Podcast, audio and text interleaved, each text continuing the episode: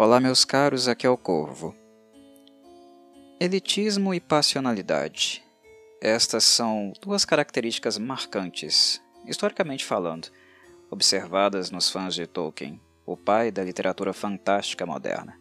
Algumas pessoas podem supor que esse tipo de comportamento seja fruto das redes sociais, que não apenas amplificaram, mas também deixaram públicos os rompantes de amor e cólera que muitos fandoms têm por obras populares mas o elitismo e a passionalidade dos leitores de Tolkien já é bastante conhecida muito antes de todos nós estarmos conectados, digamos assim. Sua obra, indiscutivelmente brilhante, foi abraçada por grupos conservadores e protecionistas que não toleram qualquer tipo de mudança, mínima que seja, na obra do grande mestre. Uma vírgula fora do lugar já se torna motivo para dramalhões e dores de cabeça. Imagine então quando uma adaptação bilionária como esta, produzido pela Amazon, decide alterar sensivelmente muitos aspectos estéticos e conceituais do que podemos encontrar consultando o abrangente, denso e pouco acessível Silmarillion.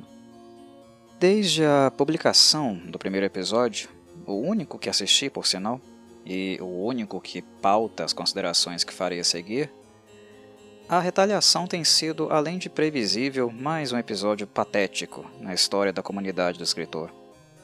E é mais um reforço, porque muitas pessoas, no caso fãs casuais de cinema, podem não lembrar, mas aconteceu o mesmo em 2001, quando Peter Jackson mostrou ao mundo a Sociedade do Anel, primeiro exemplar da trilogia bélica da Terceira Era.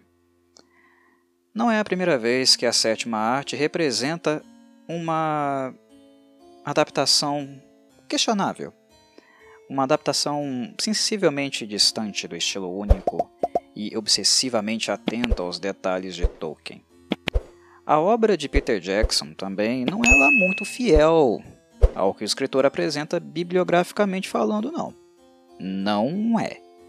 Enquanto fãs de cinema saíam da sala satisfeitos e ansiosos para o próximo exemplar, os fãs elitistas e puristas do escritor descascavam o filme e redigiam cartas e mais cartas de repúdio e total desprezo. O que vocês acompanharam em termos de campanha para cancelamento da série nos últimos dias não é um fenômeno novo. O que muda é apenas a proporção que isto tem tomado porque há pouco mais de 20 anos atrás, a internet não servia de palco ainda para manifestações de cunho tão intolerante como ferramentas para, em poucas horas, atrair um rebanho completo de sujeitos com a boca espumando. Mas aqueles que sempre tiveram proximidade e amor pela obra de Tolkien lembrarão muito bem que Peter Jackson não foi tratado com os melhores nomes adjetivos, aqueles mais respeitáveis, digamos assim. Não, não, não. Foi algo bem diferente disso. A trilogia do Anel, que considero ainda a melhor obra cinematográfica sobre o tema, foi aclamada mais pelo público leigo e amante da forma de arte do que necessariamente pelos elitistas literários. Com a segunda trilogia feita para The Hobbit, onde Jackson teve ainda mais liberdades criativas, talvez em um nível semelhante ao que a Amazon está fazendo com Rings of Power, que é muita, muita liberdade criativa. Um, o desprezo acredito que ficou mais evidente. E a trilogia das aventuras de Bilbo, por sinal, é um motivo suficiente para derrubar a falácia que algumas pessoas têm dito por aí que se Jackson estivesse envolvido com a produção, Rings of Power seria de algum modo mais fiel aos conceitos literários. Ah, ah, ah, ah. Disso eu duvido muito. Sou completamente cético. E o motivo disso não é apenas The Lord of the Rings, que é mais próximo, porém muito distante ao mesmo tempo. Mas o motivo é The Hobbit. The Hobbit é uma grande, grande mudança em relação ao conteúdo bibliográfico. O que quero deixar claro desde já é que não simpatizo e nem endosso este tipo de postura persecutória ou qualquer tipo de caça às bruxas. E o ouvinte, seja quem for, caso tenha chegado ao meu canal esperando que eu, Corvo, vá lançar esta série na fogueira, trate de dar meia volta e retornar para o lugar onde veio. E você que chegou aqui também achando que eu vou fazer uma defesa à crítica a tudo que eu vi na série, pelo menos no primeiro episódio, que é o meu recorte aqui, uh -uh, eu não vou fazer isso também não. Esses extremismos, esta postura binária não me agrada nem um pouco. Eu não estou aqui para fazer uma narrativa inundada de ódio e até mesmo preconceito, que alguns, usando o discurso do purismo, ah, está diferente dos livros, não é como Tolkien escreveu. Alguns têm utilizado esse discurso de purismo para acobertar, para aplacar, disfarçar, mascarar preconceito nós temos visto isso acontecer com bastante frequência. Fato.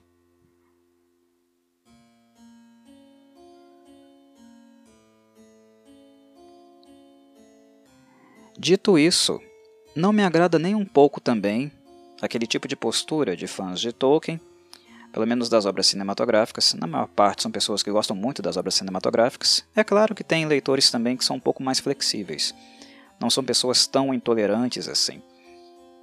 Mas uh, muitos apaixonados, nostálgicos com o que foi prévio na sétima arte, também têm uh, o costume de achar que tudo que contém a marca de Tolkien, né, personagens de Tolkien, o cenário dos seus livros, tudo que envolve isso seja uma maravilha de outro mundo, né, uma coisa de outro mundo.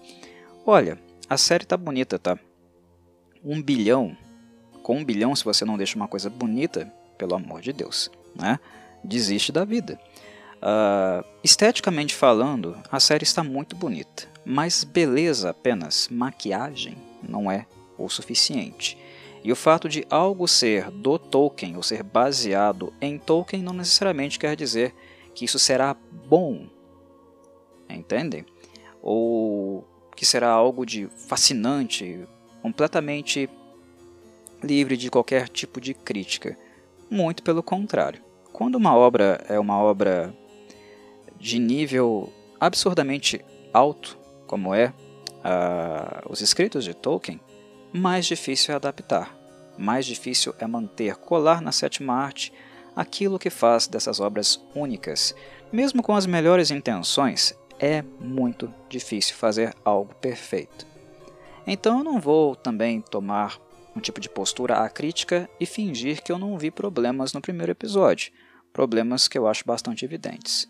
Então, reforçando, para quem ainda não entendeu, eu não estou aqui para destilar ódio, mas também eu não estou aqui para, para idealizar o episódio, idealizar a obra como se ela não tivesse problemas também. Ok? Eu prefiro a parcimônia. Eu prefiro olhar para aquilo que eu estou vendo. Prefiro utilizar daquilo que eu conheço do universo de Tolkien, da minha percepção, das minhas memórias e também do espírito crítico que eu fui desenvolvendo com o passar da vida.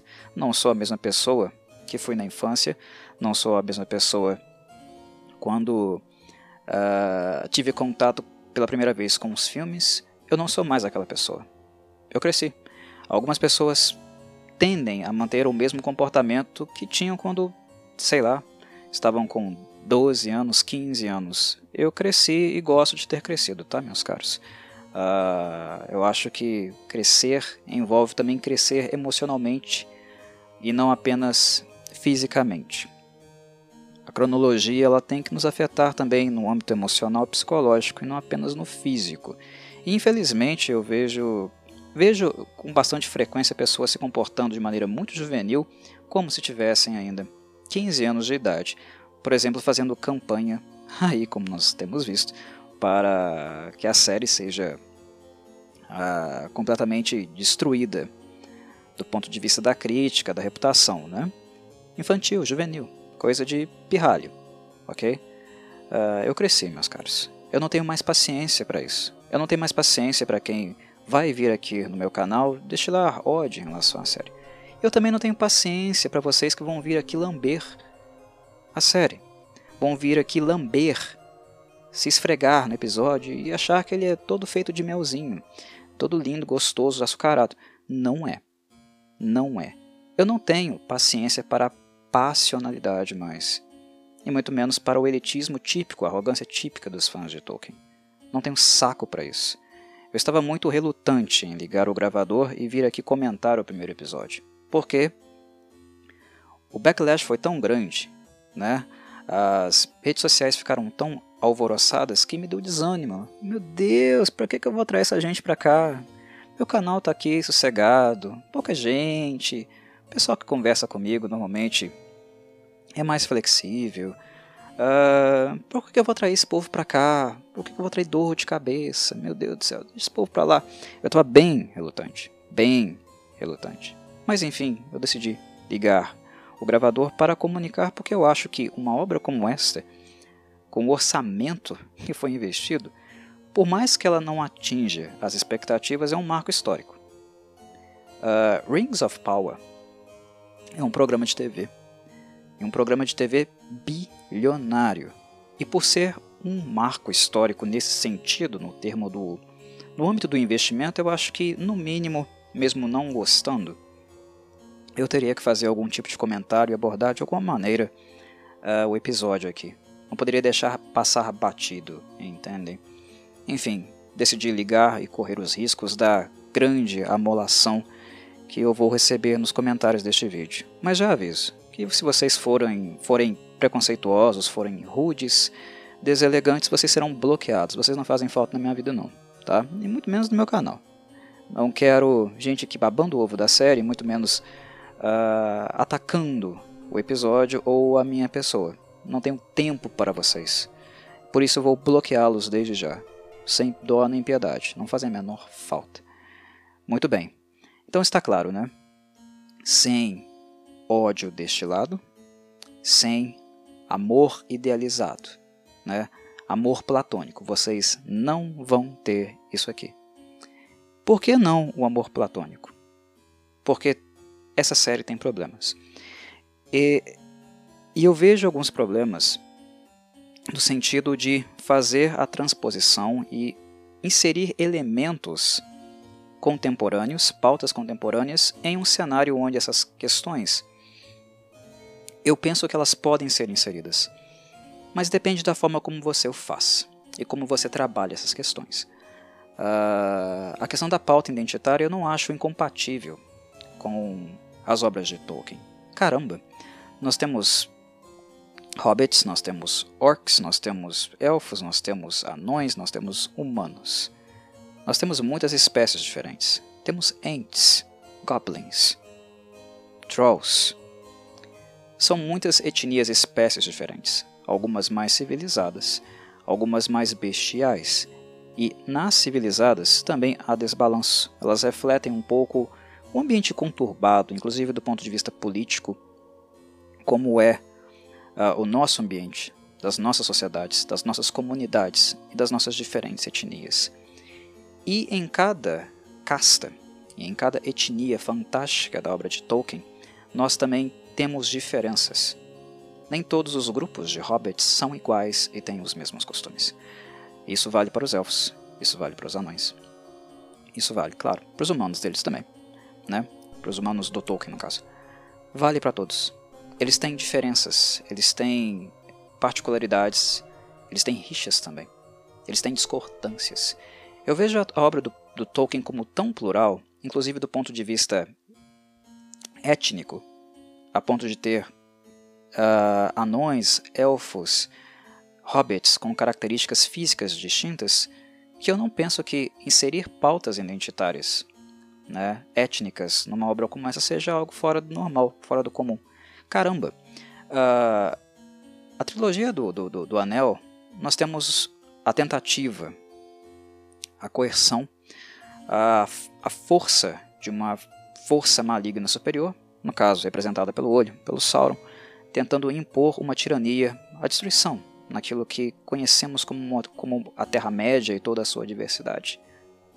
Tudo seria Mordor, né? tudo seria o que virou Mordor é um tirano. E um tirano sendo deposto, por um monte de gente que pertence a etnias diferentes, que briga o tempo todo, que tem suas rusgas, isso é claro e evidente, mas de alguma forma conseguem se unir, conseguem se juntar e fazer frente a esse tirano, para que a Terra-média continue, continue sendo um espaço onde todos podem viver, sobreviver e ter algum tipo de futuro. Antigas rusgas são superadas. O horror, o mal, a imposição reaproxima povos que anteriormente eram povos com muito ressentimento. Ressentimento esse que continua, talvez um pouco mais reduzido, sensibilizado depois uh, da batalha, da guerra, uh, mas que continua depois também. Não é totalmente colocado para debaixo do tapete ou superado. Uh, mas, de alguma forma, eles criam diálogo. E eles são muito diferentes. São raças muito diferentes. Com visões de mundo muito diferentes. Que às vezes fazem elogios a características que eles acham uh, valorosas em uma outra espécie, uma outra raça, né? Mas também comentários maldosos, uh, preconceituosos também. A questão, meus caros, é que Tolkien tem pluralidade. Não tem um hobbit, tem hobbits muito diferentes. Não tem um elfo, tem elfos muito diferentes. E isso uh, vai se intensificando cada vez mais uh, na medida que ele vai trabalhando com a obra dele. Então, partindo desse contexto, partindo de uma história, de um texto que une diferenças, que apresenta pluralidade e une diferenças, imagine eu vir aqui com a cara limpa e dizer para vocês, para qualquer um de vocês, que não. Um hobbit não pode ser negro. Ou um elfo não pode ser negro. Seria incoerente, entendem? Tá certo que, do ponto de vista técnico, frio, a, a, a, essa questão, essa, esse questionamento ah, lá no, na obra do Tolkien vocês não vão encontrar essa questão étnica sendo trabalhada ou aparecendo em algumas raças. Tá certo. Se a gente for consultar a bibliografia, a gente não vai encontrar um, el, um orc albino como fizeram lá, aquela invencionice, né? Do Peter Jackson, coisa que não existe no livro. Mas a gente não vai encontrar essa invencionice do Peter Jackson dentro do livro. Mas ao mesmo tempo é importante que nós reflitamos a mensagem da obra do Tolkien. O que está, o que está sendo dito? Quando ele coloca todas essas diferenças, todos esses conflitos em questão, e como ele une esses povos em torno de uma causa, em torno de uma esperança de um mundo livre e digno para todos, todos com as suas respectivas culturas. Os humanos uh, já tentaram impor sua tradição e cultura a outras raças, outras uh, culturas. Uh, os orcs, obviamente, irão, iriam fazer isso com uh, o Sauron. E outras sociedades muito mais ancestrais, como dos elfos e dos anões, têm uma dificuldade extrema de abraçar o novo uh, por motivos diferentes. Né? Eles têm diferenças, mas o que nós vemos em termos de movimento, é essas diferenças não sendo totalmente deixadas de lado, mas um pouquinho de flexibilidade, em nome de um mundo que seja justo e digno para todos viverem nele, com suas crenças próprias, com seus costumes próprios, com as suas diferenças. Imagina eu vir aqui e ser racista como infelizmente eu vi algumas pessoas sendo, com uh, o, o, ator né, que interpretou, interpretou o Avondir, né, o Ismael Cruz, lá na série, né, Ismael Cruz Cordova, uh, sendo racista com os demais uh, atores negros da, da obra, porque tecnicamente isso não é possível, isso não é visto nos livros do Tolkien. Vocês devem deixar de se atentar à imagem, à estética e também pensar, refletir um pouco na mensagem. Ok? Será que o Tolkien escrevendo hoje ele não faria algo diferente? Eu, honestamente, eu não vejo o Tolkien como um autor racista. Eu conheço autores racistas, eu já li autores racistas. E embora ele tenha nascido no fim do século XIX e tenha crescido no início do século XX, eu não vejo tantos traços assim uh, de racismo na obra dele, embora também essa pluralidade representativa né, não seja também tão grande quando nós pensamos apenas no espectro humano. Mas eu vejo muito mais pluralidade. E não vejo na obra dele mensagem do tipo segregatória. Na verdade, o movimento que eu vejo com as raças que ele criou, mais esbranquiçadas que pudessem ser, embora né, os, anões, por exemplo, não são, uh, eu, eu, não vejo uh, qualquer tipo de pauta no sentido segregatório na obra de Tolkien. E é por isso que eu acho incoerente, uma completa bobagem, as pessoas se manifestarem porque um elfo é negro. Não está lá no livro. Ok. Mas não é uma coisa absurda, levando em consideração a mentalidade do Tolkien. Se ele faz com que um anão, um elfo, um hobbit, um humano se sente numa mesa para conversar, para conviver e pensar num mundo coletivo, um mundo onde todos tenham dignidade, porque eu acho uma coisa absurda, acharia uma coisa absurda. Uh, as culturas, as espécies, as etnias que ele criou serem ainda mais complexas e diversas do que são. As pessoas se esquecem, mas eu acho que esse episódio aqui ele dá um excelente exemplo no sentido da diversidade dentro de uma mesma etnia. Algumas pessoas estavam criticando o episódio porque, na memória delas, né, principalmente daqueles que são muito apaixonados pelos, pelos filmes do Jackson, os hobbits que foram apresentados não são os hobbits do condado. Eles não se parecem com eles. E não se parecem não apenas do ponto de vista físico, mas também do lugar que ocupam, do dia a dia.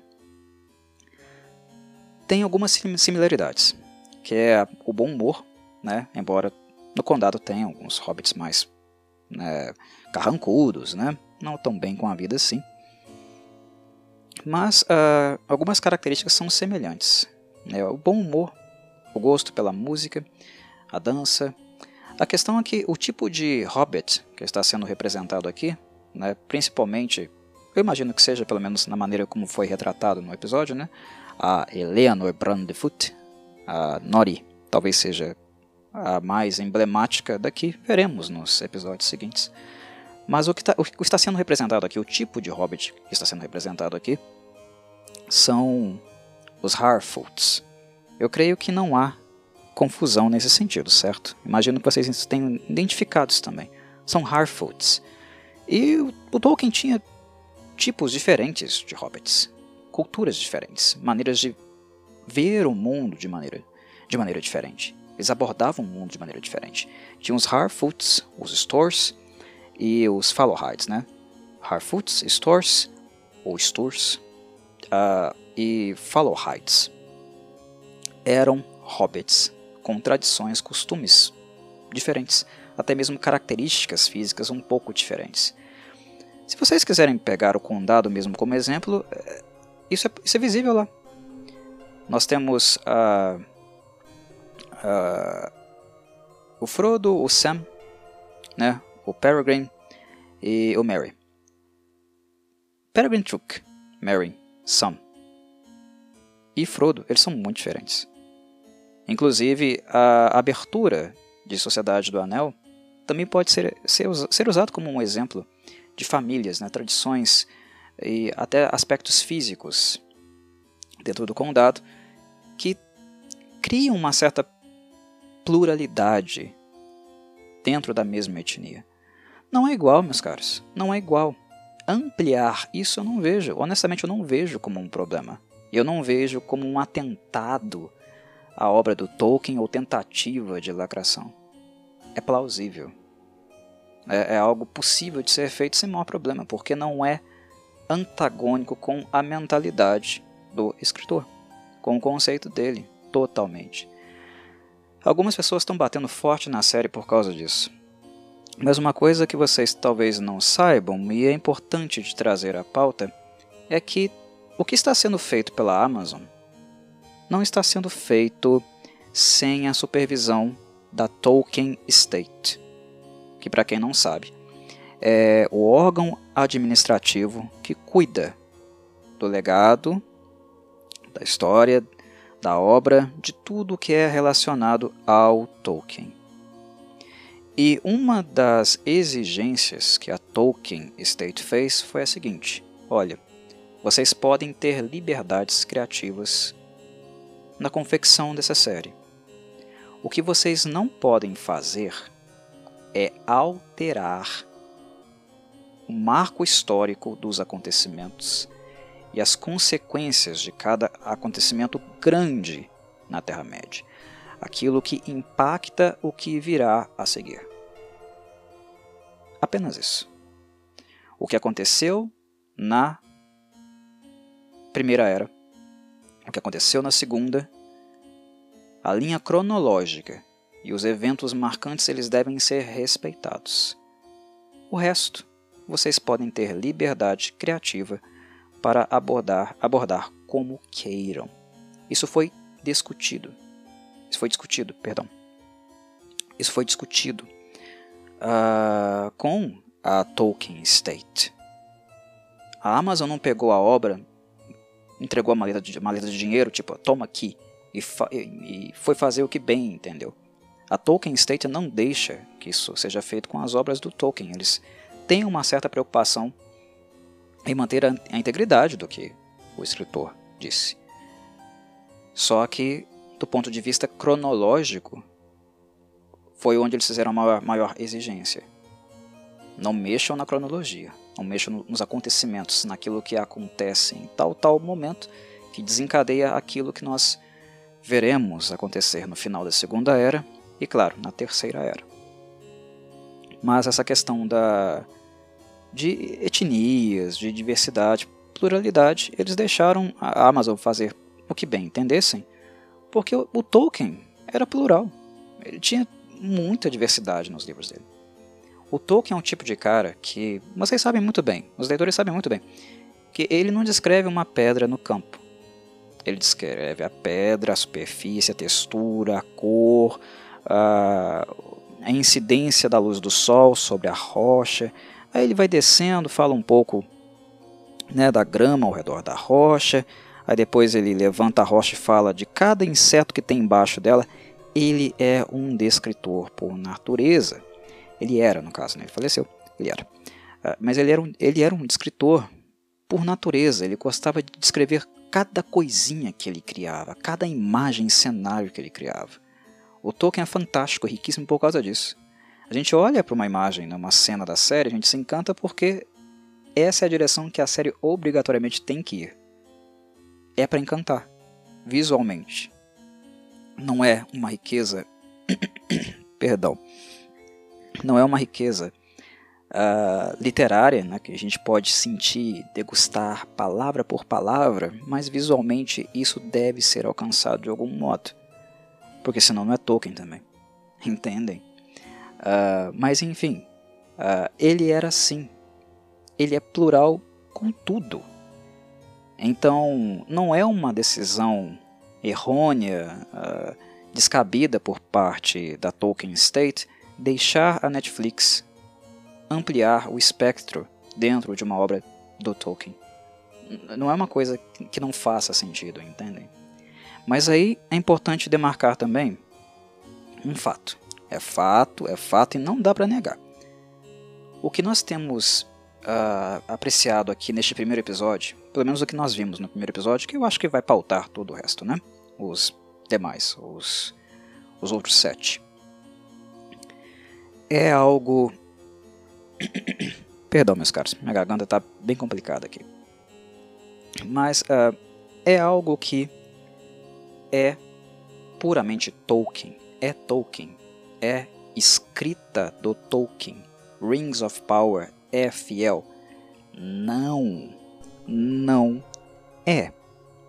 Não é. quem diz, quem afirma isso, não está equivocado.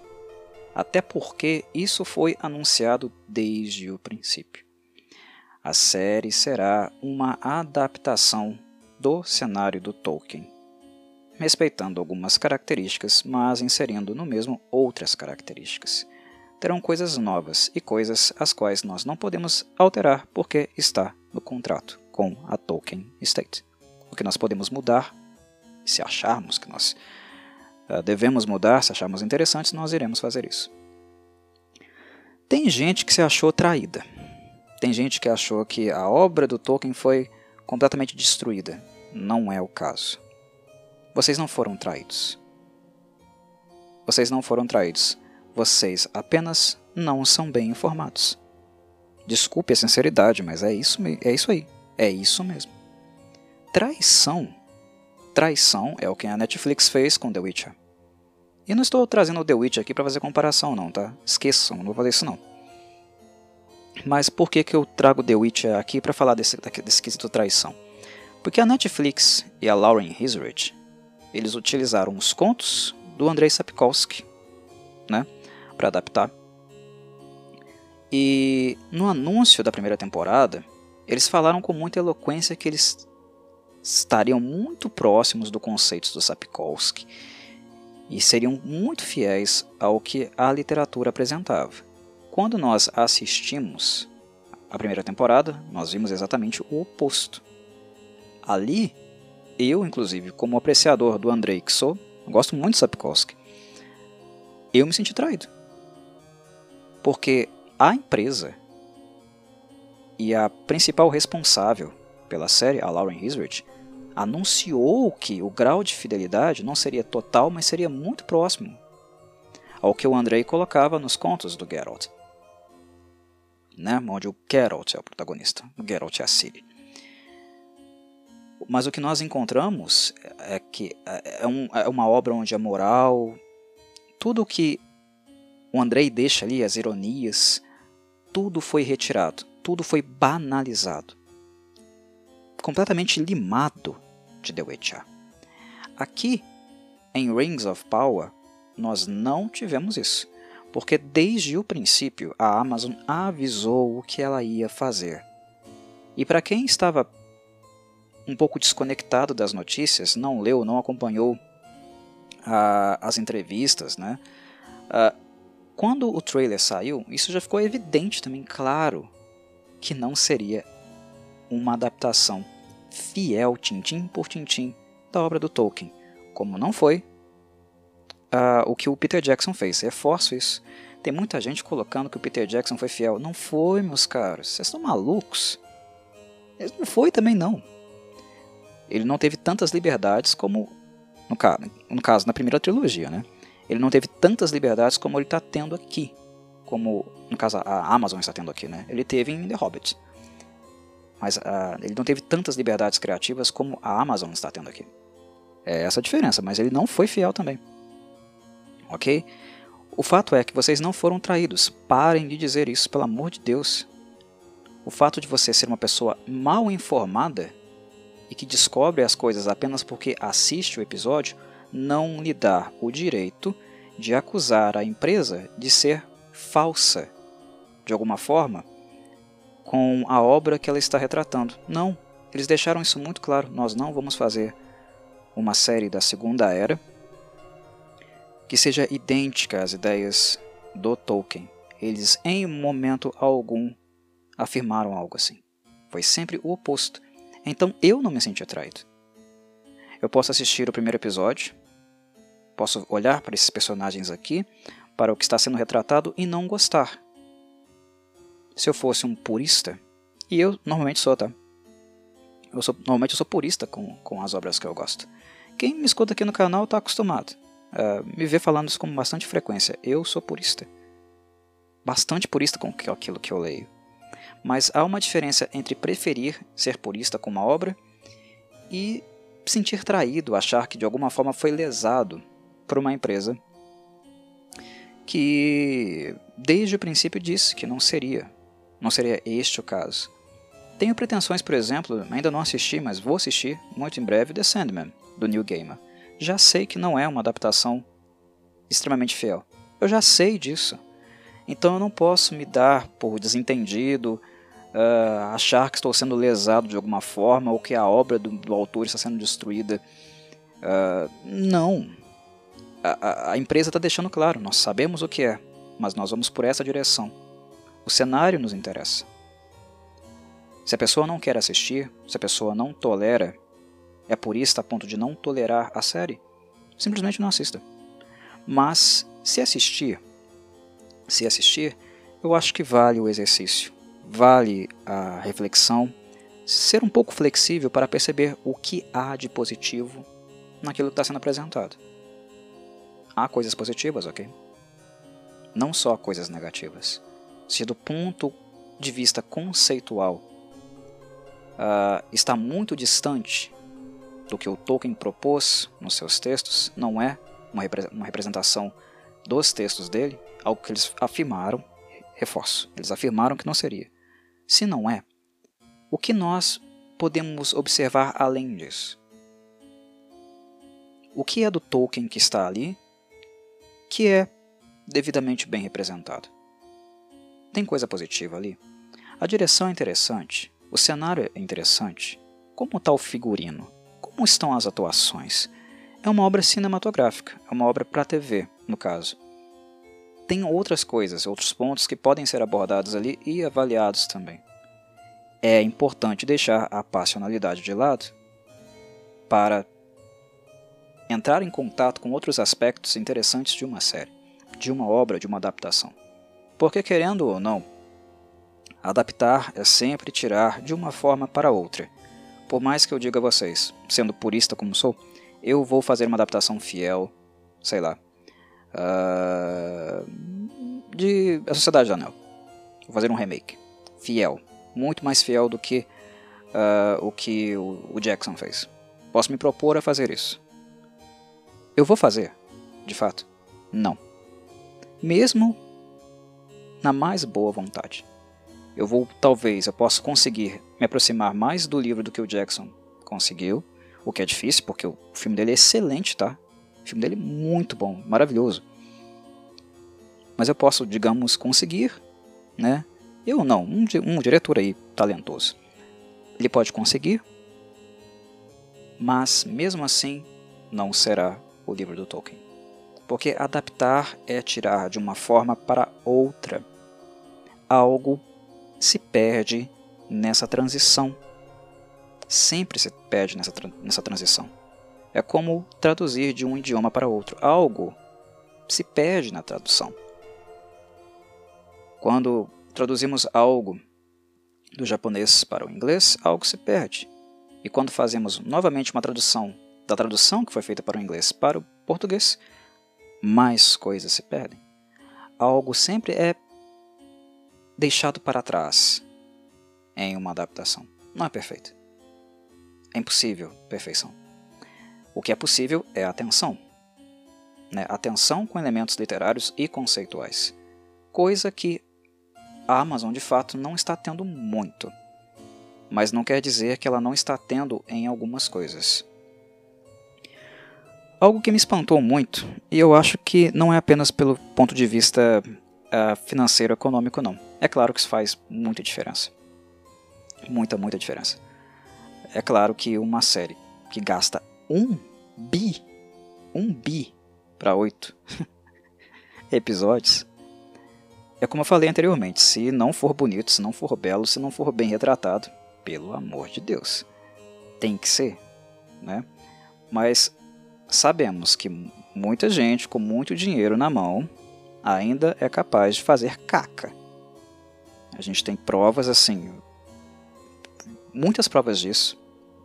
Uh, N, múltiplos, infinitos exemplos disso na história do cinema e da TV. Gente com muito dinheiro fazendo besteira. Então, quando a série se torna algo muito belo, atrativo aos olhos, como foi o primeiro episódio, aquilo que eu vi aqui, meus caras, eu tenho que, eu tenho que elogiar. Eu tenho que baixar um pouco a minha bola, os meus sentimentos negativos e tentar reconhecer que o que o que está aqui diante de mim não é só uma desgraça pura, não. Vocês estão me entendendo? Você pode colocar muito dinheiro na mão de alguém e a pessoa ainda fazer para você um serviço porco. E em muito tempo, em muito tempo mesmo, eu não assistia uma obra de TV e no meio do episódio. No meio não, acho que foi no, no começo. Era mais ou menos 10 ou 15 minutos de apreciação. E eu parei assim e comecei a pensar. Eu tive que pausar o episódio. Só para refletir. Caramba, que troço bonito. Como tá bonita essa série. Como ela tá bem produzida. Como o investimento aqui é caro. A primeira coisa que me veio na cabeça foi isso. Caramba, isso aqui é muito caro. Isso é muito caro. E olha que o dinheiro não saiu do meu bolso. Não tá saindo. e eu pensei, meu Deus, é muito dinheiro nesse negócio aqui. Sabe quando você uh, dá um. Eh, entra em pane quando você é, é muito invadido por algo acima da, da média, né, acima do tom. O dinheiro investido aqui é acima do tom. Isso reflete na estética, mas ao mesmo tempo a estética é muito bem feita, tá?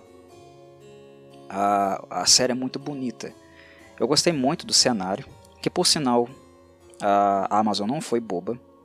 A Amazon pegou emprestado lá, né, a Nova Zelândia, a casa do Jackson, e trouxe para cá.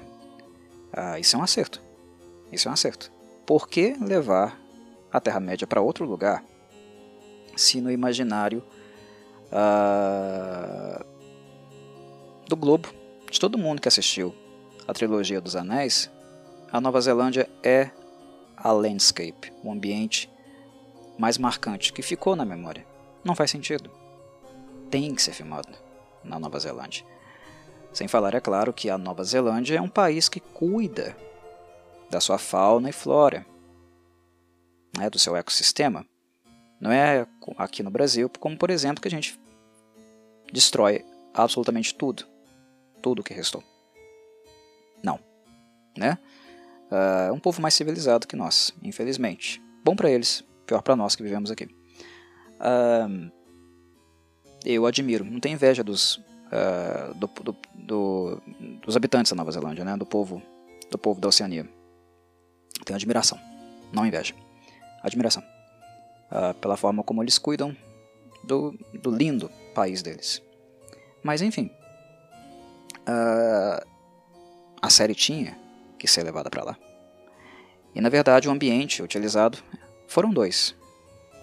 Parte, Nova Zelândia, a maior parte na verdade, e uh, um pouco também uh, o Reino Unido. Paisagens do Reino Unido. Foram divididos, uh, digamos assim, o ambiente onde as filmagens foram realizadas, até porque os ambientes climáticos também precisam ser distintos, né? É algo muito comum em séries de grande orçamento. Game of Thrones, não falo nem da série mais recente, mas da primeira série já fazia isso bastante. Inclusive, isso acabava deixando a série também muito mais cara. Mas parece que a Amazon está cheia de dinheiro, né? Fez um, um investimento absurdo. É, mas de qualquer forma, o investimento foi feito de maneira correta. Então é um ponto a ser uh, elogiado, sim. Em relação ao figurino, eu vi alguém, algumas pessoas reclamando também que as armaduras, os trajes élficos ficaram muito pobres. Pobres? Pode ser uma questão de discordância não tão séria, não tão grave, né? Ou, uh, não tão complicada do, do ponto de vista daquilo que se espera de trajes élficos, né? de vestimentas élficas, sociais e bélicas. Mas olha, em relação aos patrulheiros e em relação ao esquadrão da Galadriel, Diferença óbvia, né? Eu concordo que as armaduras estavam muito lisas, né? O metal não parecia um metal tão tratado assim, tão maravilhoso assim, daquilo que a gente pensa em termos de forja na cultura élfica. Não pode ser uma coisa rudimentar, tem que ser uma coisa extremamente, extremamente bem feita. E de fato, algumas armaduras, principalmente dos alto-elfos, né? do esquadrão da Galadriel e da própria Galadriel estavam realmente muito simplórias. Concordo. Mas eu penso que não está pobre no termo da diversidade, porque as armaduras dos patrulheiros dos elfos, que estavam lá no, com os humanos no sul, onde estava o Avondir, uh, percebe-se né, que o tratamento, a talha na armadura, né, os adereços, as figuras, enfim, a arte da armadura, além de diferente, que também né, revela diferenças de classe, hierarquia dentro da cultura élfica, mas ali há diversidade. O próprio fato de não serem armaduras semelhantes dá um grau de diversidade. Na trilogia do Jackson, nós temos o Legolas que se veste com armaduras de couro, que é mais, algo mais próximo à tradição dele, do povo dele, né? E há elfos com armaduras mais suntuosas, né? Algo que nós vemos com o Aldir e o esquadrão dele, o batalhão dele. Aquelas armaduras do, dos alto-elfos ali são maravilhosas, lindas, muito mais bonitas do que essas que nós estamos vendo, vendo aqui. Mas na trilogia do Anel não tinha tanta diversidade assim não. Não tinha. Talvez aqui poderia ter tido, é claro. Porque o investimento também é muito maior, né? Então, eu entendo a crítica em relação a figurino, mas eu acho que ela vai até a página 2, porque diversidade não faltou. E a diversidade eu gostei. Eu espero que haja mais. Eu ainda não vi os anões, que são forjadores por excelência também. Algo que imagino que eu vou ver no segundo episódio. Uh, mas eu vi, por exemplo, os hobbits. Né? E a retratação, figurino dos, dos hobbits, bem legal. Bem legal mesmo. Principalmente por serem reforço. Harfoots. Vamos falar um pouco deles? Uh, o pessoal ficou muito, muito. É... Os fãs, né, na internet, ficaram muito raivosos em relação à retratação dos, dos hobbits. Mas volta naquilo que eu falei: diversidade. Não tem um tipo único de hobbit. Não tem o Bilbo com seu traje fino, classudo, elegante, para padrões hobbits, claro. Ah, sentado lá na sua varandinha, na sua cadeira de balanço e fumando um cachimbo aquele, aquele não é o único modo né, a, de retratar um hobbit. Com calça meio ali né, na canela, com a barra na canela, aquele coletezinho. Não é o único modo hobbit de ser, ou forma de se trajar como um hobbit. Harfoots, Stores e Fallowhite são diferentes. E os Harfoots, que são aqui o povo da Eleanor Brandyfoot, que aparentemente será a personagem mais importante, mais interessante deles, no caso, mais retratada, né? que ganhará mais protagonismo. Eles são um povo nômade. Eles são tão bem, tão humorados quanto muitos dos hobbits do condado, mas eles são nômades. É como o próprio texto da, da série apresentou. Eles se mudam, agem, transitam de acordo com as estações. É a mãe natureza, é o ambiente que os conduz. São as necessidades e também né, o senso de cuidado que eles têm consigo mesmos. Eles são transicionais, eles são nômades. Eles vão, caminham, caminham né, com discrição para onde a vida é possível. Eles são assim. Eles não são um povo que escolheu um lugar e se assentou, como são os hobbits do condado. Eles são nômades. E esse tipo de hobbit também existe. Não só aquele do condado. Então tenham isso em, uh, em mente, tá? Quando forem julgar o que vocês verão daqui por diante. Uh, é importante lembrar também que isso aqui é a segunda era. É a segunda era. Tem muita coisa que está em fase de é, desenvolvimento, ainda está embrionário e coisas que ainda nem surgiram é um mundo muito antigo, né? Então, paciência. Talvez nós vejamos algo mais próximo em alguns aspectos, não necessariamente em relação aos hobbits, mas em outras coisas, próximos daquilo que estávamos acostumados na Terceira Era. Mas não é o caso, tá? É importante perceber que Segunda Era não é Terceira Era. Tem coisas muito diferentes aqui. E mesmo que a Amazon tenha certas liberdades, tais liberdades, de certo modo, também não estão indo muito em direção ao que nós encontramos cronologicamente na Terceira Era. Então, nesse ponto também não está muito incoerente assim não. Mas enfim, Harfoots, nômades. E muito discretos.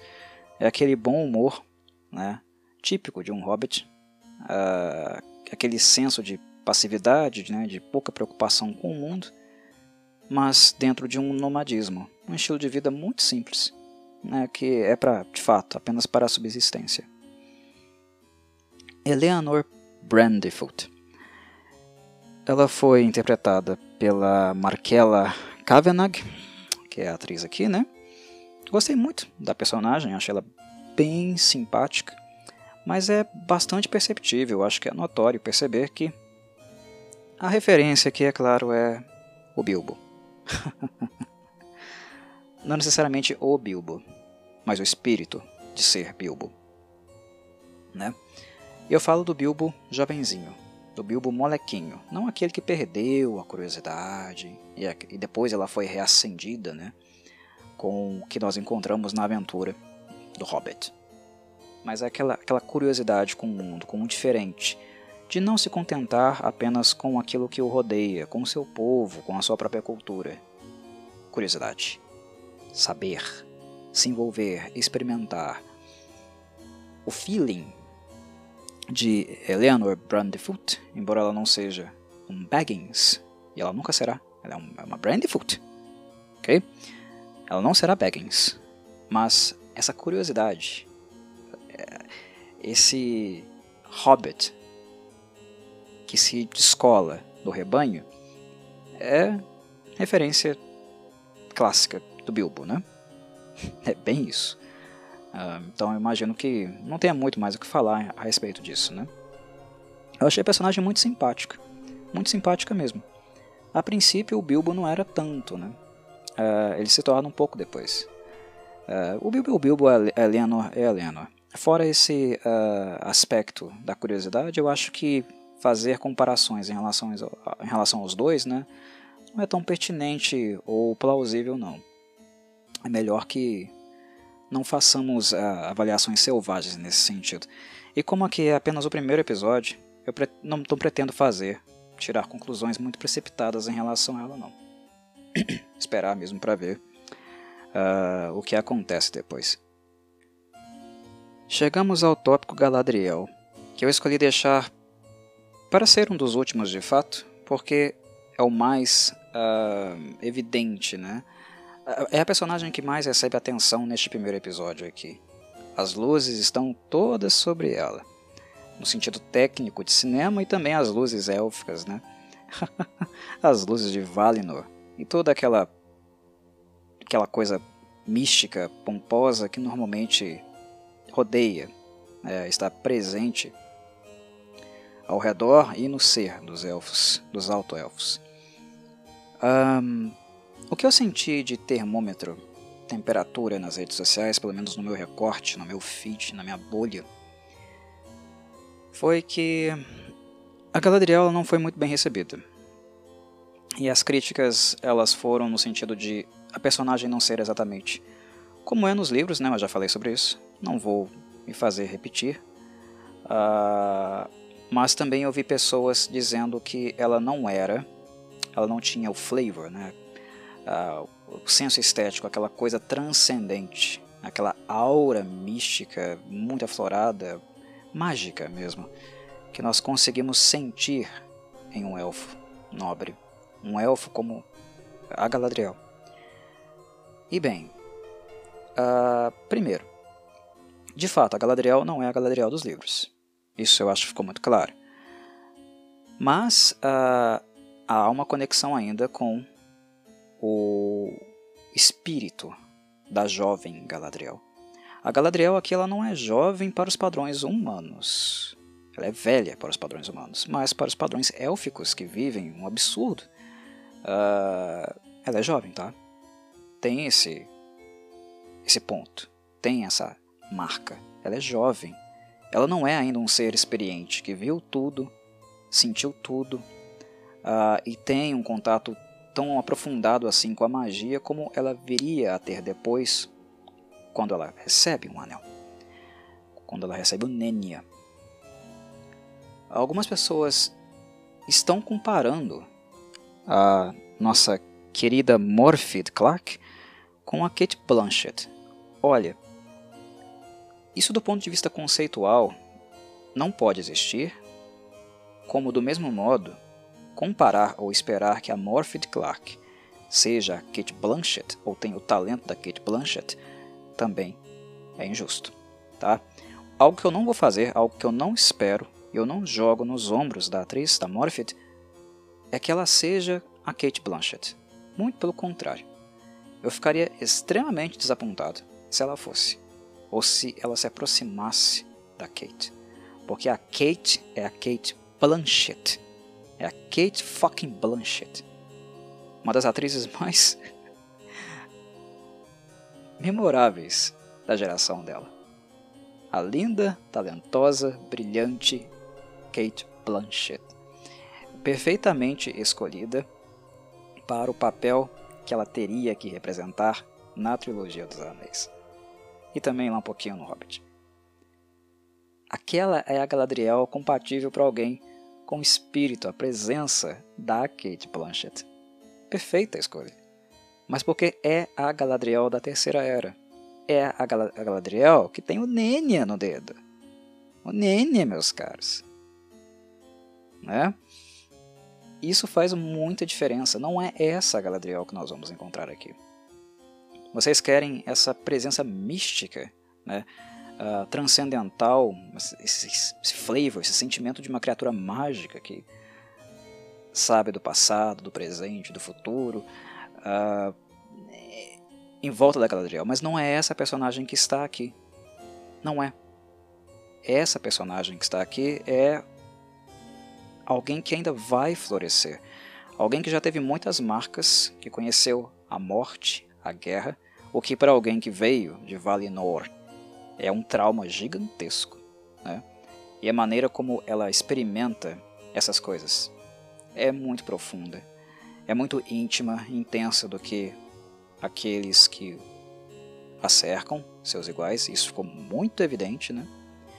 Mas a, a, o que nós temos aqui em Galadriel é dor, ressentimento, sensação de dever e até um pouquinho de obsessão em vingar a morte do seu irmão, né, do seu do seu familiar. Obviamente, essa Galadriel é muito diferente da Galadriel da Terceira Era, que é algo próximo, pelo menos a gente a vê assim, a enxerga assim, né, como quase uma divindade andando na floresta. Ah, graças ao poder do Nenya, né, inclusive o poder que irradia dela e que faz com que a floresta seja aquela coisa maravilhosa que ela é.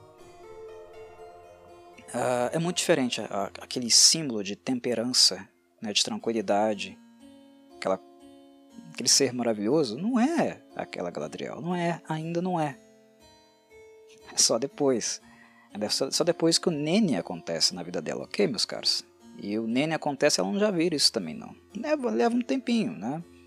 É, é, é necessário um, muito mais tempo, né? Uma consciência de mundo que apenas um ser milenar, né, milenar tanto em sentido de experiência com o mundo, com os seres, com as mudanças, com as transições, mas também milenar no sentido de trato com a magia, uh, poderia conhecer, né, uh, um ser com séculos de existência, o que é perfeitamente passível, né, compreensível, esperado para um elfo, mas não um elfo que lidou, viveu, né, e teve um, uma intimidade tão forte com a magia que no cenário de Tolkien é muito importante como a Galadriel teve. Então são duas personagens completamente distintas. Tá? É, não, não há possibilidade de comparação. Como também é injusto o ato de tentar comparar a Morpeth Clark com a Kate Blanchett. E é algo que eu também já faço. Já, já digo, já uh, faço aqui um preventivo em relação ao nosso caríssimo Robert Aramayo, que eu não gostei muito como Elrond não, tá? Mas talvez seja porque eu não gosto muito do Elrond como personagem. Questão de, é uma questão pessoal minha mesmo. Daqui a pouco eu já falo um pouquinho sobre ele.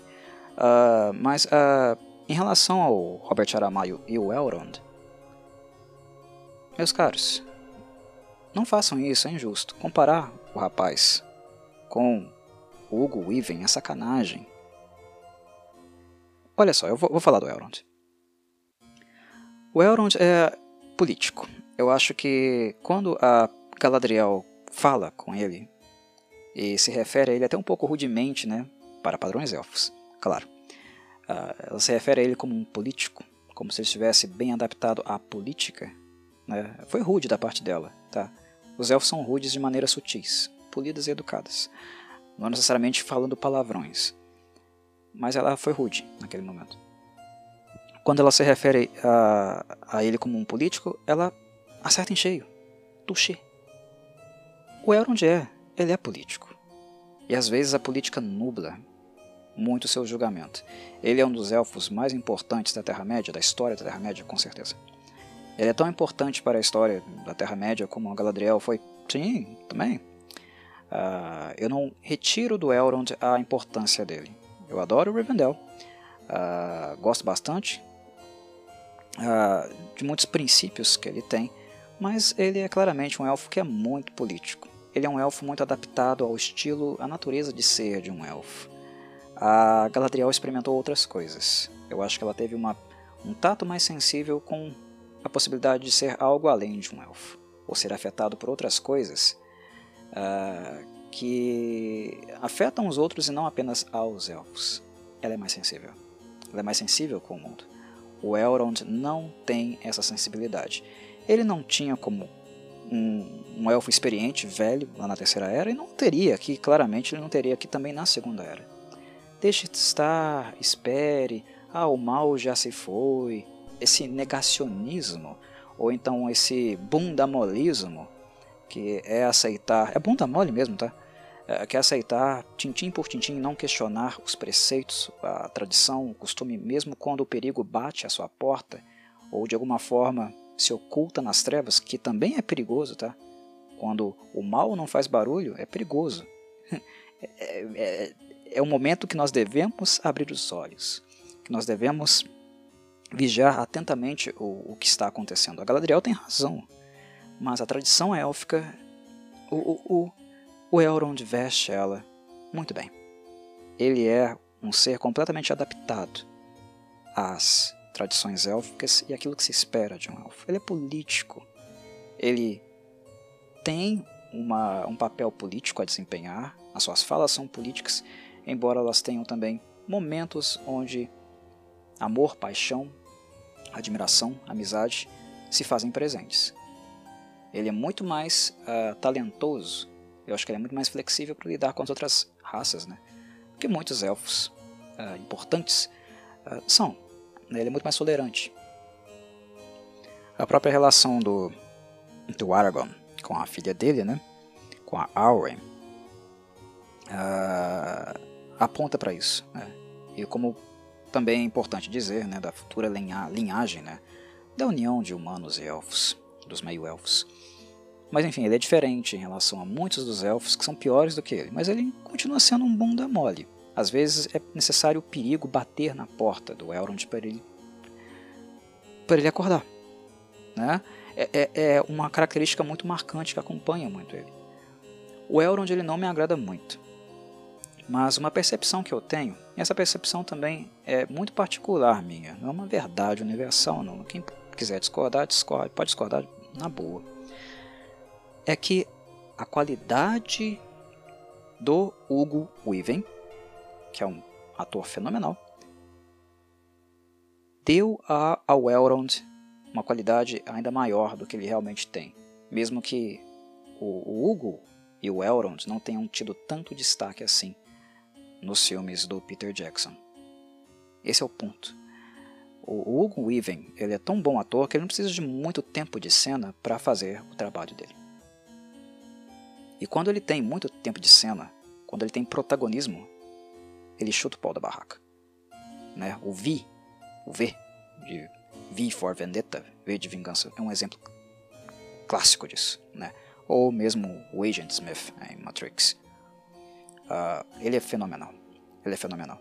Eu acho que a qualidade dele como ator deu muito mais potencial uh, muito mais elementos, deixou o Elrond mais atrativo, digamos assim, em todo o seu bundamolismo. Né? Uh, ah, deixe estar, o mal está às sombras, né? ele não está nos atacando. Né? Quando o mal está escondido nas sombras, se você for cutucá-lo, você pode espalhá-lo. Aquele papo babaca que ele estava tendo lá com o Elfo Rei. Coisas que ele endossa, por sinal. Esse bundamolismo, a qualidade como ator do Hugo Weaving ajuda a suavizar, a reduzir um pouco. Mas o Elrond é assim. O Elrond é assim, ele tem um problema em relação a agir. Às vezes é importante agir antes que a coisa que o caldo entorne, entende? Uh, quando as coisas ficam ruins, né, o futuro, a prospecção de um futuro se torna muito macabra, maligna na, na terceira era, né? Os elfos, né, de Rivendell, de Valfenda, começam a ir embora, né? Vamos embora, vamos pegar os barquinhos, vamos sair daqui. Arwen, querida, vai embora. Aqui não, não tem futuro para você aqui, não sei o que. Claro, né, ô bonitão. Você ficou aí de braço cruzado enquanto eras e eras passavam, né? Décadas e décadas estavam passando. Uh, e você estava paradinho aí, bonitinho aí, quietinho aí, enquanto o, o Sauron se movimentava, né? mexia as suas peças no tabuleiro. Espera mesmo. Mas é típico do elfo esperar. Eles têm tempo demais, eles vivem demais. Eles não precisam ter pressa com as coisas. Em virtude disso, em virtude do tempo que eles levam para coisas muito simples, até mesmo para tomada de decisões, normalmente elas são perfeitas. Só que aí tem um problema do timing. Às vezes, o vilão está se movendo e perpetuando né, seus planos tendo o mesmo tempo que você tem, que é o caso do Sauron. Né? Enquanto humanos deixam suas coisas inacabadas porque seu tempo de vida é pequeno, o Sauron não. É, uma característica que acaba sendo um pouco incompatível com essa lerdeza, né? essa falta de ímpeto que os elfos normalmente têm em virtude da tomada de decisões. É fato. O fato deles levarem muito tempo pra, para fazer as coisas, para forjar objetos, construir suas cidades, aprender conhecimento, porque eles aprofundam muito, né? Uma coisa só para depois pegar outra. Isso deixa eles refinados absurdamente. Mas uh, esse tempo é tão grande que, paralelamente, paralelamente a ele, o mal também se torna muito grande. Aí, quando é hora de agir, ele já está grande demais. Né? Então, o Elrond, tem, o Elrond tem essa coisa, né? esse, esse negócio de vestir bem o espírito élfico. Ele é um elfo, elfo mesmo. A grande diferença aqui para mim é que ele, ele não será interpretado pelo Hugo Weaving. Então, naturalmente, né, eu acho que a característica natural, a capacidade de naturalmente, como bom ator que é, que o Hugo tinha, de deixar o Elrond mais encantador, mais interessante, eu acho que talvez o Robert Aramayo não tenha. Mas, como eu falei antes, eu não espero isso dele. Eu não coloco essa responsabilidade nele. Porque se o Elrond já me incomodava na terceira, era, na terceira era, imagina na segunda. Ele me incomoda ainda mais. Porque ele é inexperiente. Ele não tem a maturidade que ele teve, adquiriu, ou a experiência também que ele teve. Porque, querendo ou não, ele se envolveu, ele sujou as mãos depois. Né? Querendo ou não, ele também tem né, uma coisinha importante no dedo. Então, experiência não falta para aquele Elrond lá. E esse aqui é mais inexperiente ainda. É um elfo preocupado com seu status, né? Muito mergulhado no status quo, algo que naturalmente ele já tem uma tendência, mas aqui é ainda mais. É, certamente é um personagem que eu não vou gostar, mas isso não quer dizer que ele não esteja adequado. Eu acho que ele está. Pelo menos para aquilo que se espera de um Elrond, é, de um Elrond aqui. Né? Uh, eu acho que adequado está. Esta é a diferença. Dito isso, a atuação do Robert não me surpreendeu muito, não. Eu acho que a Morphid Clark ela ofuscou um pouco o Robert Aramayo. Até porque o enfoque era mais nela mesmo, né? De certo modo, o roteiro nos leva a simpatizar, ou se não nos simpatizarmos, a ficar mais próximo, mais na epiderme da Galadriel, porque ela é o centro das atenções. Mas, querendo ou não também, uh, eles contracenaram bastante tempo. Né? Eles conversaram bastante tempo, eles tiveram um texto para poder trabalhar. E a Galadriel é mais interessante, simplesmente ela é mais interessante que o Elrond. Por causa da experiência dela também, né? Aquela mesma marca deixada na carne do irmão morto dela está no espírito dela. Ela não tem aquela marca na carne, mas ela tem no espírito. Então, essa dor, esse sentimento, né, uh, essa ânsia, até mesmo traço obsessivo que ela tem por ficar no encalce do Sauron, uh, deixa a personagem mais interessante. Nós queremos descobrir mais camadas dessa personagem. E ela enxerga as coisas para além da bolha que os elfos normalmente vivem também. Né? Ela está dentro da bolha, mas ela tem um passo para fora da bolha. Né? Uh, quando ela fala que pro, pro Elrond que ele não viu o que ela viu, é fato. Algumas pessoas acharam uh, o diálogo clichê, mas conceitualmente falando, ele está ele tá adequado. Né? As palavras não são bonitas, né? as palavras não são poéticas, não tem toda aquela retórica elfa, élfica rebuscada. Isso não tem mesmo. Mas, no âmbito do sentido, sim, tá ok. Ele não viu mesmo. Ele não viu e não sentiu. Ele tem experiência, mas não como ela. Né? Uh, e isso uh, é algo perceptível também desde pequena. A personagem Galadriel pequena também é interessante, porque ela aparentemente é uma elfa fora, desgarrada. Né? Aquele bullying do princípio do episódio também é revelador. Particularmente eu achei aquela cena muito estranha. Não por causa da Galadriel, mas por causa do comportamento das crianças élficas. Ah, Cor vai falar que elfo não faz traquinagem, que não existe bullying, bullying uh, no meio dos, dos elfos. Não vou falar que não existe não, existe sim. Elfo também pode ser um bichinho bem, né, uma criancinha bem traquina, podem ser bem malvadozinhos. Mas é estranho que crianças tão educadas, né, sejam tão acompanhadas de perto pelos seus pais, façam coisas desse tipo. Mas eles eram crianças, né? Não dá para ter uma precisão muito grande também do, da idade deles ali, de que tipo de assistência eles estavam, do ponto de vista educacional, eles estavam recebendo. Só é estranho ver elfos se comportando como humanos, que também foi uma crítica que algumas pessoas fizeram ao episódio, eu acho que ela tem um fundo de verdade. Os elfos estão bastante humanizados? Olha, aqui eu vou fazer o meu, meio termo. Eu acho que algumas pessoas querem que alguns elfos estejam próximos das suas versões mais maduras e seculares. Isso não dá para fazer.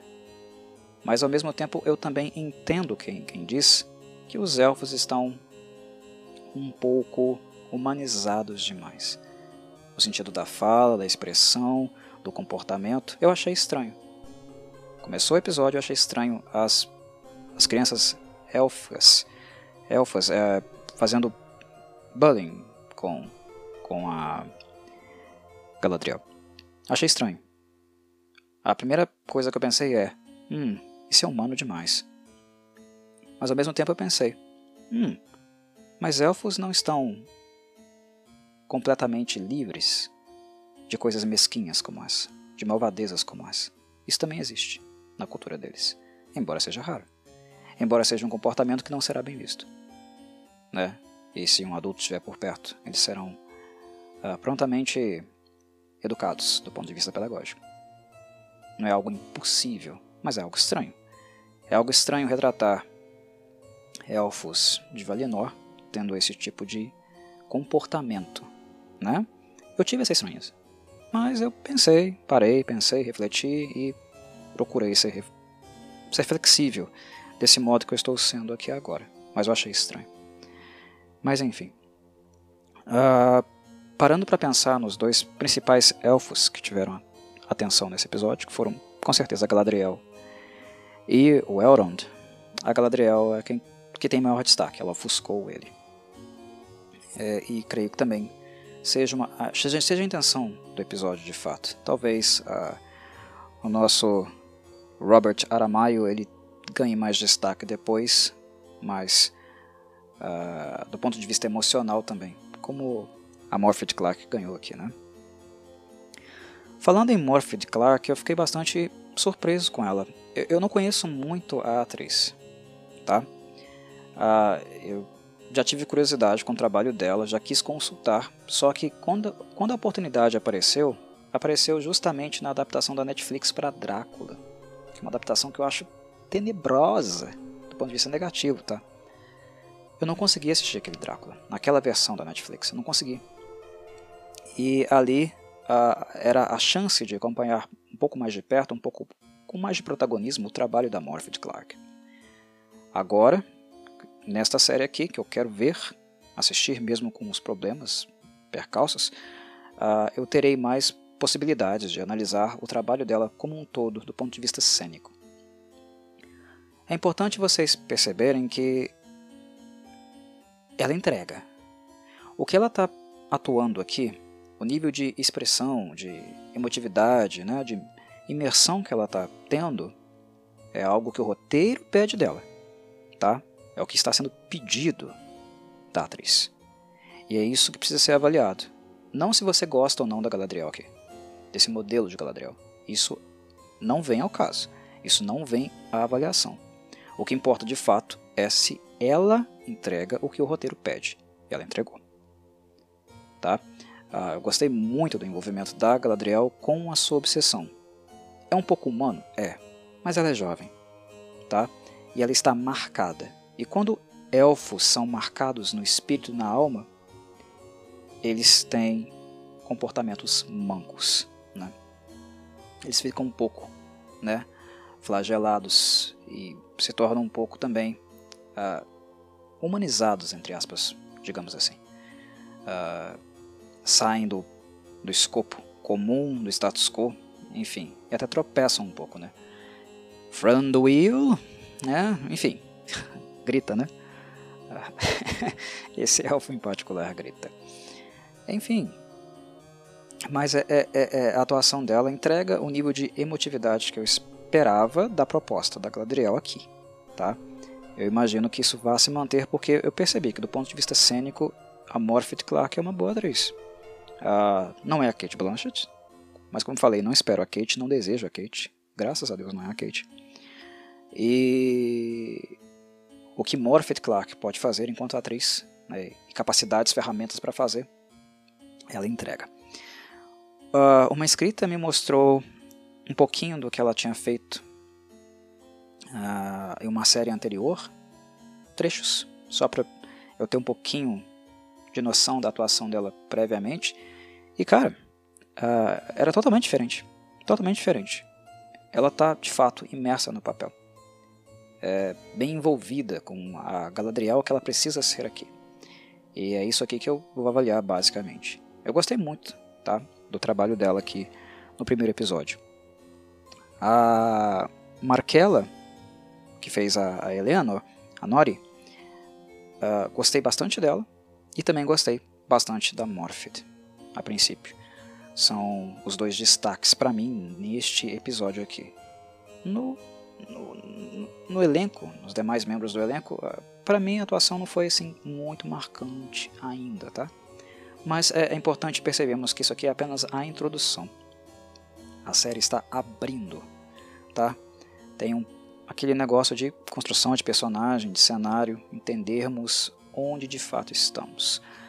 E aí entra um ponto negativo. Um ponto negativo que eu preciso falar dele, né?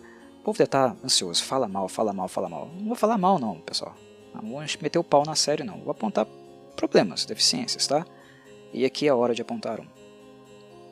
Definir cenário implica em apresentar lore, né? apresentar uma linha de continuidade. Mostrar o conceito de fato, o que aconteceu antes, né, e, o que, e onde estamos agora. O que aconteceu, como aconteceu, como surgiu e onde estamos agora. A série, o primeiro episódio, fez um trabalho muito ruim nesse sentido. Se a série é feita para um público que não conhece Tolkien, que não leu o Silmarillion, você não pode simplesmente falar Morgoth e fingir que as pessoas entendem quem ele é. Vocês estão entendendo? É simples assim. A introdução da, da série faz um link de poucos minutos, nem sei se são tantos minutos assim, entre Primeira Era, Segunda Era. Não apresenta o Morgoth. Ela, a série apenas cita o Morgoth. Era a hora de explicar. Era a hora de trabalhar o conceito. Dos roteiristas sentarem a bunda na cadeira, escrever um pouco, fazer uma síntese desse, desse, momento de transição, desse link entre primeira e segunda era, para que o público saiba as bases ideológicas, direções das sombras do mundo do Tolkien. Morgoth, Sauron, né? dos males. O Sauron, ideologicamente falando, herda muito do seu mestre. E para entender o Sauron, eu preciso entender o mestre. Preciso entender o professor. Certo? É simples assim. E deve ser um resumo, uma síntese muito bem feita. O que nós vimos aqui foi decepcionante. E isso sim foi. Isso não dá para negar. Não se introduz conceitos desse jeito.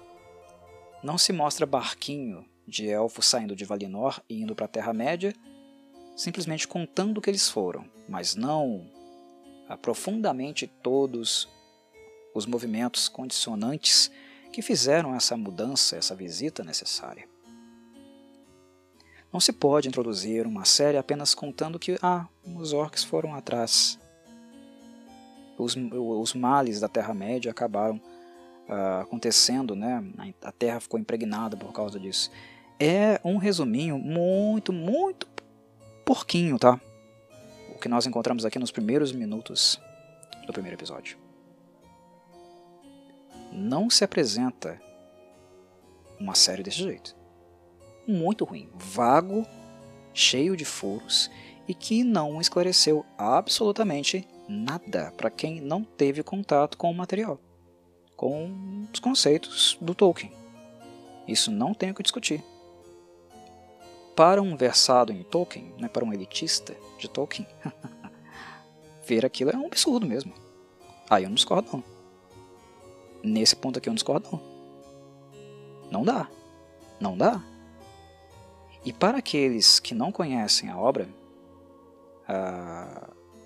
centímetro por centímetro, milímetro por milímetro, não entende nada. Que diacho é isso? É claro que o Morgoth não é tão importante mas a sua ideologia, a sua visão de mundo, a sua direção, né, o, o que fez com que os elfos saíssem do lugar comum, a relação estética, poética, conceitual, né, que, o, que o Tolkien faz mesmo, né, até mesmo, mesmo filosófica, entre luz e trevas, como elas são definidoras do mundo, do que seria a Terra-média, tudo isso é importante. Você não pode fazer de maneira tão pobre como foi apresentado aqui. Então, sim, esse é um ponto muito fraco. Uma introdução muito ruim. É uma das introduções piores que eu vi em séries de TV em muito tempo. Muito tempo. Isso aqui custa caro, tá? Quando, se no futuro exigirem do público leigo que não lê os livros um conhecimento mais aprofundado para entender motivações e até maneiras de arquitetar planos, estratégias, o que na segunda era é importantíssimo porque é uma era de traição, é uma era de dissimulação. Quando isso for exigido do, do público, que este tenha mais conhecimento de causa, um pouco dos princípios básicos do que veio antes e do que é agora vai fazer falta. Tá? Então não gostei. Isso, isso aqui dá para apontar o dedo mesmo. Olha, isso aqui é trabalho preguiçoso. Aqui dá, na introdução. Dá tranquilamente. Né? E bem, uh, uma outra coisa que me incomodou bastante foi a língua.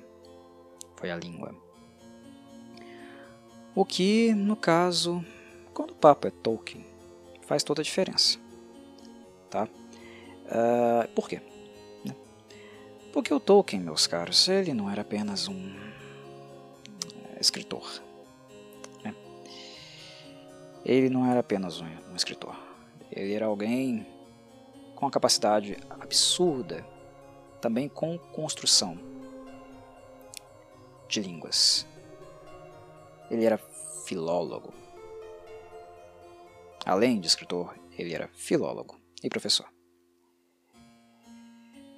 Linguagem com ele. E basicamente nós construímos a, a Terra-média não apenas com raças, culturas, uh, estética, histórias, mas principalmente com língua. Língua é algo dotado de sentido, dotado de sentido. E a língua também revela muito sobre a mentalidade, comportamento, costume, maneira de se comportar de um povo. A língua carrega sinais, signos, significados. Do ponto de vista linguístico, a língua é muito importante. Onde isso deveria ser mais trabalhado? Nos elfos. Nos elfos. Até porque uh, nos humanos nós vamos encontrar isso com, em um nível maior de. Um, em um nível mais rudimentar, entendem? Nos, nos humanos isso é naturalmente mais rudimentar. Nos elfos não pode ser. Nos hobbits, pode ser mais rudimentar. Nos elfos não. A língua élfica é poética e é repleta de sentidos, ela é complexa. Aqui uh, na série nós temos palavras élficas, frases élficas. Uh, está no, no contexto, no roteiro. E alguém pode vir e me dizer assim, mas Corvo, não dá para os caras falarem élfico, cara. O, o, Tolkien criou um, um, um dialeto para uh, os elfos dele. Ele criou uma língua. Isso é absurdo de imaginar. Fantástico. E não dá para alguém aprender élfico para começar a falar na série. Começar a escrever também textos né, em élfico. Isso é absurdo de exigir de um elenco. Por mais que seja uma obra bilionária. Sim, concordo, mas se a língua utilizada será o inglês, ela tem que ter um pouco né, da oralidade, da musicalidade, do sentido, uh, daquele senso de transcendência, daquela poesia élfica, da, da forma de se referir às coisas como os elfos se referem. Novamente, aqui de novo eu vou concordar. Do ponto de vista da linguagem, os elfos estão muito humanos, muito simplórios. O texto, quando se trata de elfos, ele tem que ser mais, rebuscado. Ele tem que ser mais culto tem que ser mais culto mesmo. Ele tem que ser mais profundo, ele tem que ser mais metafórico, ele tem que ser cheio de nuances. A linguagem é um ponto ter terrível, terrível, horroroso no primeiro episódio. E eu não vejo isso mudando, porque é roteiro. Eu não vejo isso mudando. Normalmente, os roteiristas têm um tipo de direcionamento, né? vícios de linguagem, e às vezes eles não têm também o traquejo, né? a qualidade para escrever tão bem quanto o Tolkien escrevia. Não vão ter isso, lógico, lógico que não. Mas dá para fazer algo melhorzinho, né? algo mais próximo, ou uh, mais ou menos assim, né? não tão maravilhoso, espetacular, mas que talvez convença. Na trilogia dos Anéis eu gostei de algumas coisas que eu vi no Legolas, por exemplo. Momentos aqui e acolá, né? Algumas coisas ficaram muito boas. Em The Hobbit, pobre. Mas aqui está muito pobre. Porque além do aspecto mundano dos elfos, a língua também está bastante humanizada. Né? Isso é um problema. Problema grave, que infelizmente não será corrigido. O vício do primeiro episódio é o vício de todos os outros. O problema da linguagem estará presente em todos os episódios. Eu não tenho a menor dúvida disso. Não vão corrigir. Tá? Então esqueçam. Aqui só resta lamentar mesmo. Uma outra coisa que me incomodou também foram as, as expressões. Expressões faciais, marcas de expressão. Elfos envelhecem. Verdade. Né? E elfos anciões, de fato, aparentam ter, ser anciões. Terem marcas, expressões e tudo. Mas tom de pele. Uh, eu não falo no sentido da cor, tá, gente? Eu falo no sentido da saúde. Uh, da sensação que nós temos. O elfo na sua plenitude da saúde. Né, como completamente livre de qualquer tipo de enfermidade. Uh, a saúde plena do corpo deles. Uh, e a, mesmo quando tem marcas de expressão, marcas de expressão singelas. Ok que atores e atrizes são humanos, mas isso dá para ser tratado por meio da maquiagem. Maquiagem prática. Né? Dá para ser melhorado. Não é apenas algo que a gente vai fazer com CGI, com tratamento de imagem de vídeo, né? ou iluminação. Eu falo que marca, marcas de expressão, traços muito humanos na, na expressão, na idade, na velhice de um elfo, tem diferenças também em relação aos humanos. Não precisa ser algo muito uh, artificial, como foi o Legolas da trilogia The Hobbit. Ali ficou muito artificial. Mas dá para reduzir essa distância. Uh, reduzir eh, eh, essa, no caso essa proximidade, né, entre o aspecto facial, né, da, da idade de um, um elfo uh, com um humano. Precisa estar um pouco mais distante precisa ser um pouco mais suavizado. A idade passa para eles, mas ela passa de forma gentil. Marcas de expressão, né? pessoas muito envelhecidas, com as marcas da idade, isso não ocorre do mesmo jeito com humanos e elfos, não. E nesse aspecto a série também falhou. Isso eu espero ver mais nos, nas demais raças, porque elas sofrem mais com a ação da idade, a ação do tempo. Mesmo fora de Valinor, a, cro a cronologia, né, o pai Cronos, é mais gentil com os elfos. Eles não podem se parecer humanos nesse aspecto cronológico. Aquilo que é a maldade do tempo, os maus tratos que o tempo uh, causaram a eles. Eu também achei isso bastante fraco né, aqui no, no primeiro episódio. Mas Uh, fora isso, eu acho que tá, tá ok. Os humanos lá do sul, eles não tiveram tanta atenção ainda, né? Assim. E o que encontramos lá é algo que é previsível, esperado, né? De humanos de maneira em geral. Humanos nós conhecemos. E Tolkien não os fazia tão diferentes, diferentes assim de nós. Embora uh, tribos humanas, né, povos humanos também vão ter diferenças culturais mas do modo como tratam outras culturas, entre aspas, invasores, coisas assim, ali eh, nada me surpreende. Né? A questão do interesse amoroso do uh, Arondir com, com a humana, né? Uh, eu não acho incabível, embora a justificativa tenha sido pouca, eu acho que ela não vai ser muito aprofundada, trabalhada, né? Ah, ela me tratou bem. Não só por isso? só por isso que vai rolar um interesse amoroso? É muito breve, é muito raso, precisa de desenvolvimento, vocês entendem? Para justificar. Eu quero conhecer isso. Não acho que a história vá nessa direção. Eu acho que não vai ser aprofundado, mas infelizmente, para um elfo se envolver com uma elfa, uma história muito importante precisa acontecer.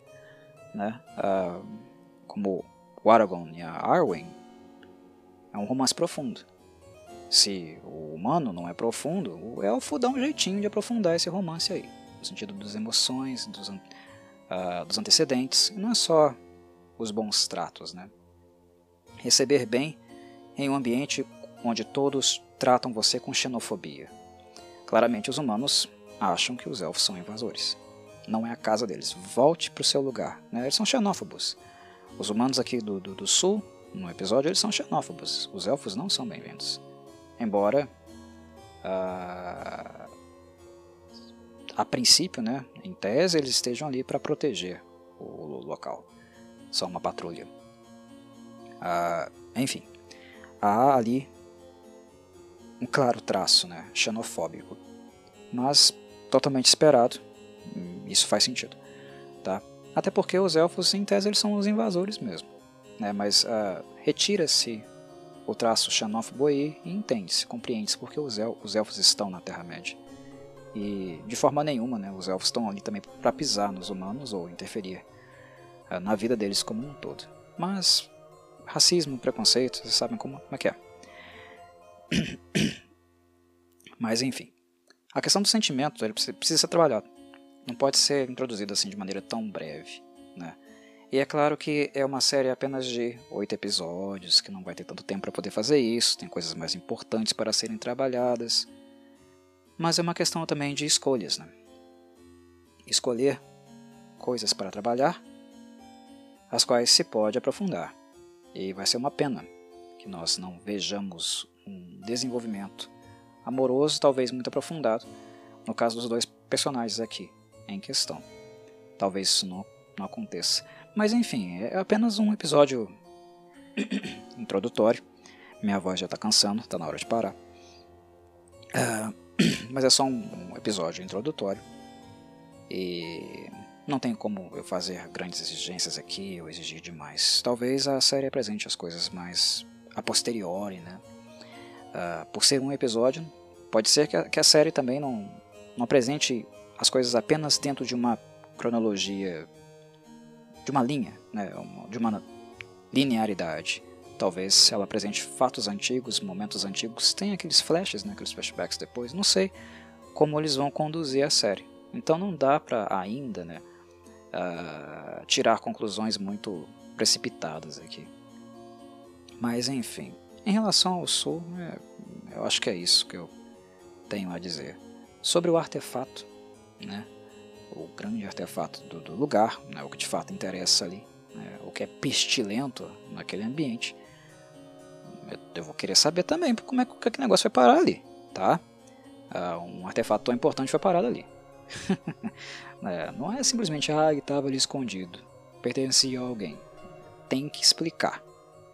Tá? Se a obra é baseada em Tolkien, se é baseada em Tolkien, tem que explicar.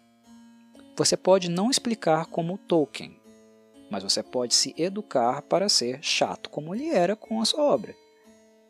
Não é a história dele, não é o livro dele, está claro. Nunca foi a intenção, entendemos certo? Mas, para adaptar Tolkien e para pensar no mundo de Tolkien, devemos fazer do mesmo modo descritivo que ele fazia. Entenderam? É, é, essa é a pegada. As coisas não podem ser jogadas aleatoriamente. Não funciona assim. Para uma obra adaptada, inspirada em Tolkien, o espírito deve ser Tolkiano, né, ou Tolkieniano, sei lá. Entenderam, né? O espírito deve permanecer. E isso requer descrição, não aleatoriedade. Pode ser que isso vá ser explicado, e eu espero que seja, posteriormente. Porque só jogado lá, não, não rola não. Não é assim que a banda toca numa obra baseada em Tolkien. Não pode ser assim.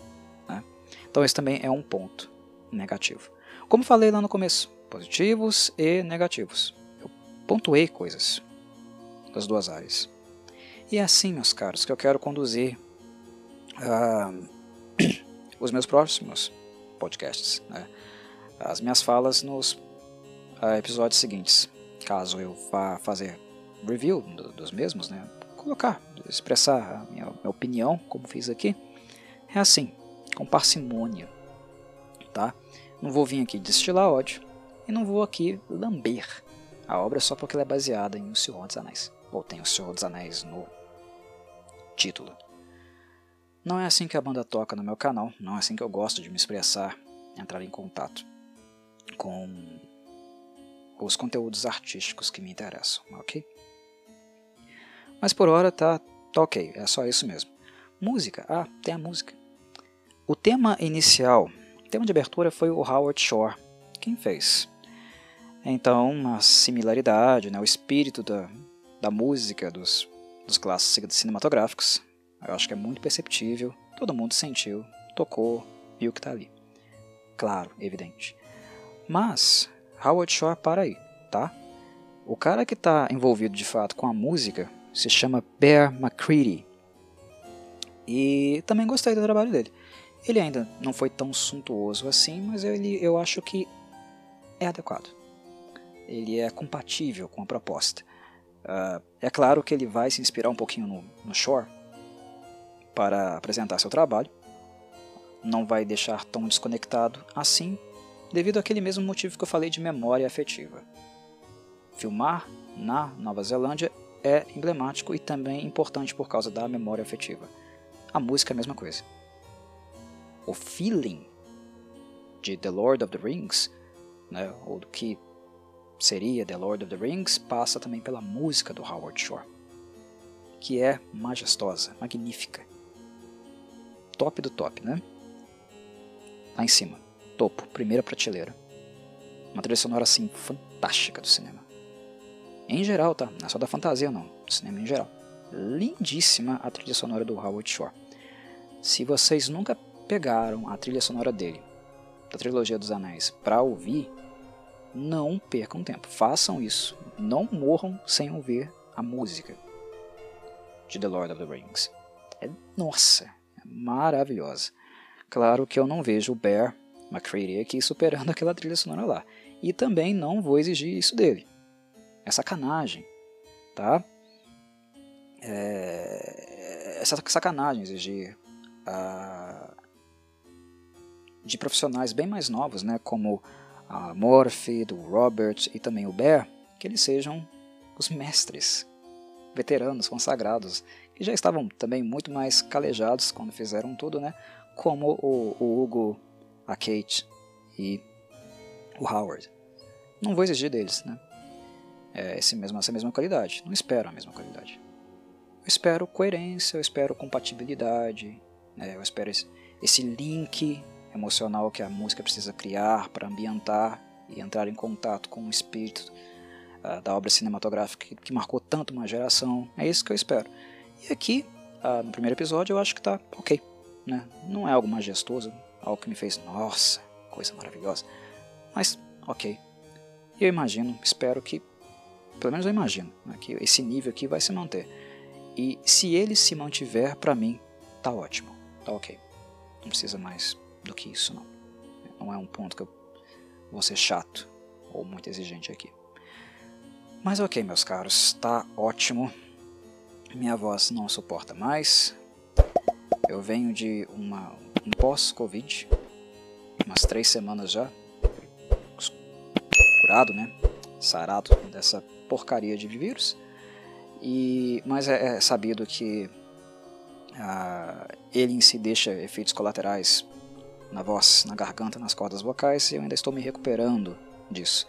Este é o meu primeiro podcast longo depois que eu fiquei doente. Tentei evitar e consegui por quase três anos, mas infelizmente uh, uh, um evento público me obrigou a sair de novo e eu acabei pegando, infelizmente. E minha voz está sarando.